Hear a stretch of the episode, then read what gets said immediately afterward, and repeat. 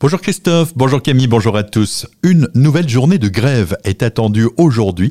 Les syndicats appellent à manifester contre l'austérité pour l'augmentation des salaires. Les écoles devraient être particulièrement touchées, mais aussi les cabinets de médecins libéraux. Il risque aussi d'y avoir quelques perturbations au niveau des transports. Des rassemblements sont prévus à Strasbourg 10h et Mulhouse 14h. Une manifestation qui se tiendra en parallèle d'une visite ministérielle à Strasbourg. Agnès Pannier-Runacher, ministre de la Transition énergétique, se rend cet après-midi dans la capitale alsacienne pour saluer les efforts des acteurs de la culture et du sport dans le cadre du plan de sobriété énergétique. La ministre se rendra notamment au cinéma UGC puis au stade de la Méno une offre de places renforcée à bord des TGV pour la période des marchés de Noël, du jeudi 23 novembre au lundi 18 janvier. Le nombre global de places à destination de Strasbourg et de Colmar va augmenter de 15%, ce qui représente 80 000 places supplémentaires. Ces dernières seront mises en vente progressivement jusqu'à la fin du mois. Grand Bleu sur le caveau Sainte-Barbe à Célestat ce week-end. L'association Alza Collection est de retour avec une nouvelle exposition brocante. Cette année, le thème choisi pour ces journées d'automne est celui de l'eau, un sujet porteur d'histoire et de mémoire illustré par de nombreux objets du quotidien.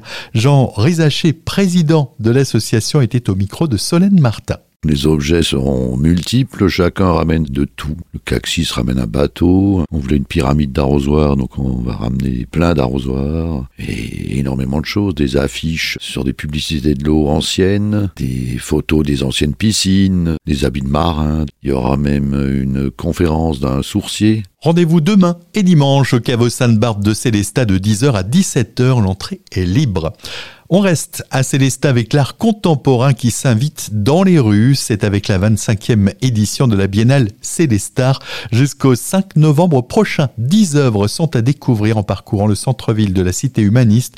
Parmi celles-ci, on continue notre série avec Empathie Flags, une œuvre à retrouver au cœur du parc des remparts, des drapeaux de l'empathie où nation et identité se fusionnent dans un mélange de couleurs, les précisions de l'artiste Marcus Hansen. Les Empathy Flags, donc drapeaux de l'empathie, sont six drapeaux qui sont des hybrides de drapeaux nationaux, des couches de couleurs et des formes qui se fondent les unes dans les autres et faisant des caractéristiques définissant des drapeaux nationaux. C'est des objets d'affiliation et d'identification, une sorte de célébration du flou et de l'identité où la forme, la couleur et le mouvement sont en constante permutation. Retrouvez l'entretien complet de Marcus Hansen sur notre site azur-fm les travaux du col de Sainte-Marie-aux-Mines jouent les prolongations. Le chantier, dont la fin était initialement annoncée à la mi-octobre, a pris du retard.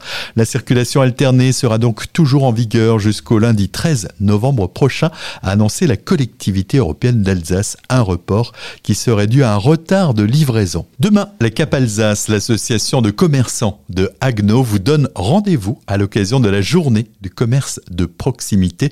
Cap sur le commerce local tel est le slogan. Au programme, animation et chèque cadeau avec également 5 food trucks à découvrir place de la Décapole. C'est de 10h à 18h et c'est gratuit. Justice, quatre jeunes gens ont été condamnés hier par le tribunal de Colmar. Tous consommaient des stupéfiants et la plupart se livraient aussi à la revente. On termine décidément avec une nouvelle affaire sordide jugée hier par la cour criminelle du Barin. Jean-Patrick Hunt, 54 ans, a été condamné à 15 ans de réclusion criminelle pour les viols répétés et les agressions sexuelles de quatre sœurs alors qu'elles étaient mineures au moment des faits. Ami de la mère des victimes, il gardait les fillettes régulièrement à son domicile strasbourgeois les week-ends lorsqu'elles sortaient du foyer où elles avaient été placées.